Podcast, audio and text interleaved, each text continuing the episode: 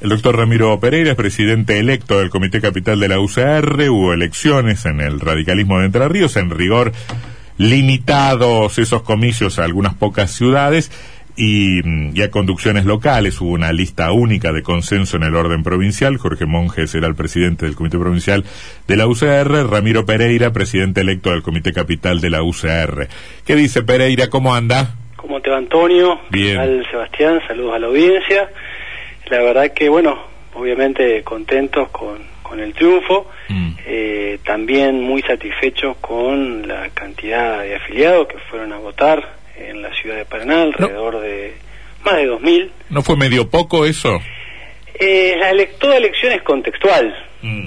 En el contexto en el cual se dieron las circunstancias, con una interna que había sido eh, prorrogada, eh, con la cuestión también del fin de semana del, del, primero de mayo, pero fundamentalmente con la realidad de la pandemia, con gente que con miedo, con, con gente que estaba en su casa por contacto estrecho y algún amigo y hay algunos dirigentes inclusive que no pudieron ir siquiera a votar porque estaban con COVID.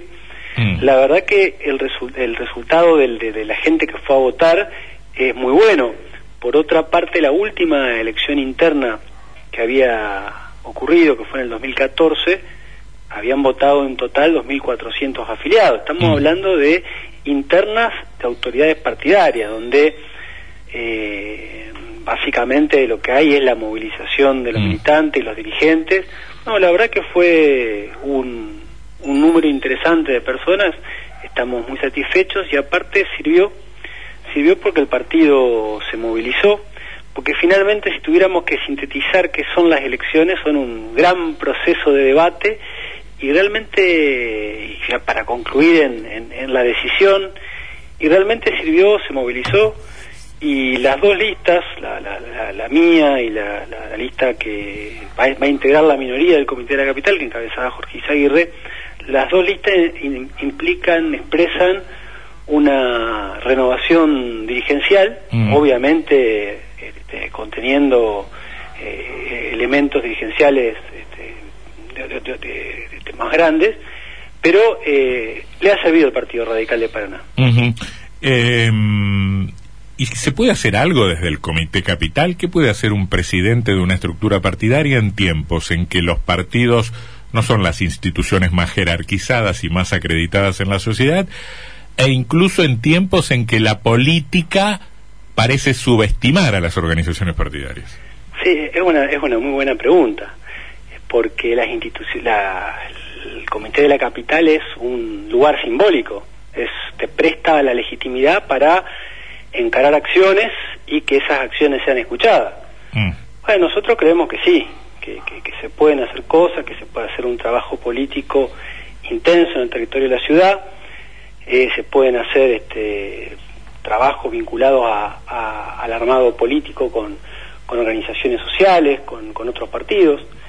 Y bueno, tiene que ver justamente también con, con la imaginación y con la innovación, que es un valor importante en estas sociedades, más aún en tiempos de pandemia donde la, la posibilidad de hacer actividades presenciales está bastante limitada. Mm.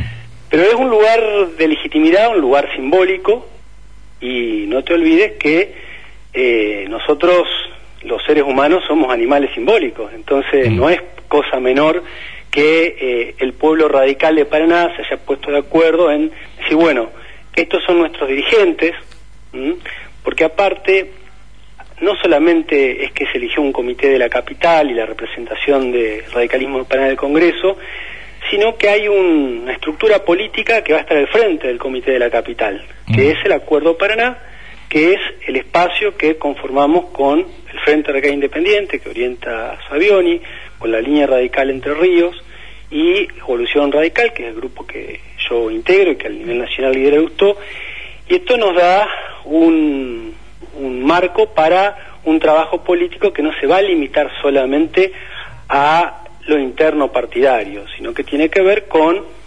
plantar al radicalismo con mayor fortaleza dentro de lo que es eh, Juntos por el Cambio. Mm. Nosotros pedíamos un radicalismo y un radicalismo en Paraná, eh, mm, digamos que no, no movilizado, no, no, no en una buena situación, eh, y bueno, Juntos por el Cambio, que es una alianza que integramos, está integrada por dos partidos, entonces de lo que se trata es de que el radicalismo la protagonice también. ¿Ustedes siguen pensando que la UCR debe, debe continuar en alianza con, con el PRO y las otras fuerzas que integran Juntos por el Cambio? Sí, sí, sí, sí, en este momento lo vemos vemos que la política pasa de esa manera. Y eso no no no no es no, es una suerte de, de, de claudicación de las ideas radicales que muchas veces se se inscribió en un espectro más bien socialdemócrata que la verdad no tiene tanto que ver con, con, lo que son los principios del PRO.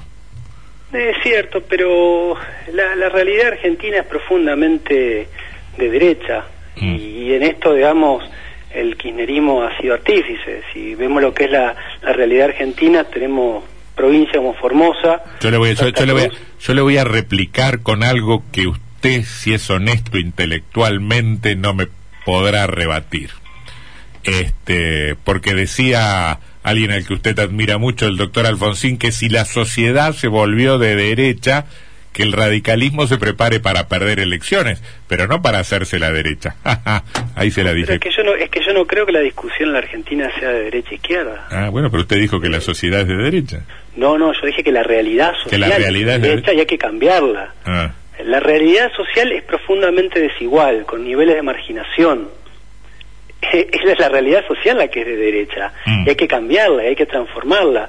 Y se transforma desde la modernidad, desde la, desde la visión institucionalista. Mm. Eh, esa es la discusión que está puesta en la Argentina. Por supuesto que dentro de Juntos por el Cambio, o, como se llame la, la, estructura de alianza, de frente que integra el radicalismo, habrá visiones eh, más igualitarias y otras menos. Nosotros, creemos que el radicalismo sí tiene un contenido socialdemócrata, yo le llamo eh, eh, libertad y solidaridad social. Mm. por supuesto que nosotros tenemos y, creemos, digamos, impulsamos ideas de ese corte. Ahora, lo que es de derecha la realidad social y hay que transformarla, y no se transforma desde el consignismo izquierdista, porque mm. realmente hay una cuestión vinculada a la realidad del Estado, a, la corrupción, a, la falta de transparencia, a la falta de modernidad en las estructuras socioeconómicas, eh, que eso es de derecha o izquierda. Mm. el fenómeno de la inflación, que es un fenómeno que ya no es, no está en el mundo, sino que está en la Argentina y unos muy poquitos países. Mm. ¿Es, de, derecha, es de izquierda? Entonces me parece que eh, el clivaje político no, lo, que, Argentina. Lo que pasa es que la, las respuestas. el tema, eh, el clivaje puede ser entre las respuestas a, al problema de la inflación. Hay respuestas de derecha y hay respuestas de izquierda, para hablar en términos muy. el, el PP muy, muy eh, relativo al déficit fiscal, rescataba el, el planteo del, del, de la disciplina Mm. fiscal. No, no, si yo no, no, no, estoy, creo que no creo que nadie defienda la inflación. Lo que quiero decir es que se la puede enfrentar con medidas más ortodoxas y con medidas más heterodoxas. De todos modos, en la Argentina fracasan todas. Eso, yo estoy convencido de eso, pero una visión progresista, una visión progresista debiera apuntar a que no se fracase. Mm. Y, y me parece que lamentablemente hay una necesidad de hoy, lo estamos viendo con el tema de, la, de las medidas de la corte y con la declaración del presidente algo tan sencillo como que una discusión eh, sobre la interpretación de la constitución lo zanje la corte suprema de justicia y que haya sido adverso en este caso al, al, al gobierno nacional eh, el gobierno nacional lo toma eh, como, como un mm. golpe de como un golpe de Estado, mm. cuando, eh, eh, digamos, en realidad se trata del funcionamiento normal, sanamente normal sí, sí, eso es de las instituciones. Entonces, que eh, la ciudad de Buenos Aires reclame, entienda que una determinada medida le corresponde, que está dentro de su autonomía, el gobierno nacional entiende que no, mm. y la Corte decide en un sentido. Mm esto se toma como un golpe de Estado cuando es precisamente lo contrario. Eh, Pereira, le, hago una última pregunta. Si, si, si, yo lo interrogo acerca de si le gusta que el radicalismo sea furgón de cola del PRO, casi seguro que usted me va a decir que no. No. Por eso la pregunta que yo le hago es, qué se imagina que pueden hacer los radicales para no ser furgón de cola del PRO. Animarnos a competir, animarnos a liderar, ser protagonistas. Eso se hace haciendo política. Hay una línea de, en ese sentido a nivel nacional. Habrá que ver qué hace el partido a nivel provincial mm. eh, y, los dirigentes este, en la provincia. Y nosotros en Paraná tenemos el desafío de construir una coalición mm. más sólida en términos institucionales y de este, que haya un radical compitiendo en el 2023 por la Intendencia de Paraná con mm. un programa de gobierno. Eh, es eso, la, inclusive eh, el sistema político argentino y también el entrerriano tiene el instrumento de las pasos para dirimir dentro de la coalición mm. cuáles son cuáles serán los candidatos. Sí, todo bien, pero si yo me tengo que atener a lo que a lo que leo en las páginas web, en los sitios, en los diarios, a los comentaristas de la política, todo el mundo dice, bueno, el candidato es Frigerio, encabeza la lista para diputados nacionales y en el 2023 será el candidato a gobernador. Yo digo, bueno, los radicales están pintados al óleo. Bueno, nosotros tenemos un trabajo y un desafío en la ciudad de Paraná. Vamos a trabajar en ese sentido. La discusión provincial es otra discusión, habrá que ver qué dirigentes se plantean para la lista de legisladores nacionales, ¿no? Mm. Pero el instrumento está, que es que es, son las pasos, está ese instrumento. Bueno, vamos a esperar a ver qué. Además, es una, es una falta para el 2023 por supuesto que, mm. que, hay que hay que trabajarlo, ¿no? Doctor Pereira, ¿cuándo asume? El 14 de mayo. 14 de mayo, muy bien. Ese día Menem le pegó una paliza a los radicales, lo dejó tercero a Massachusetts, 14 de mayo. bueno, sí, y el, y el, 89 también fue, los, los dos días.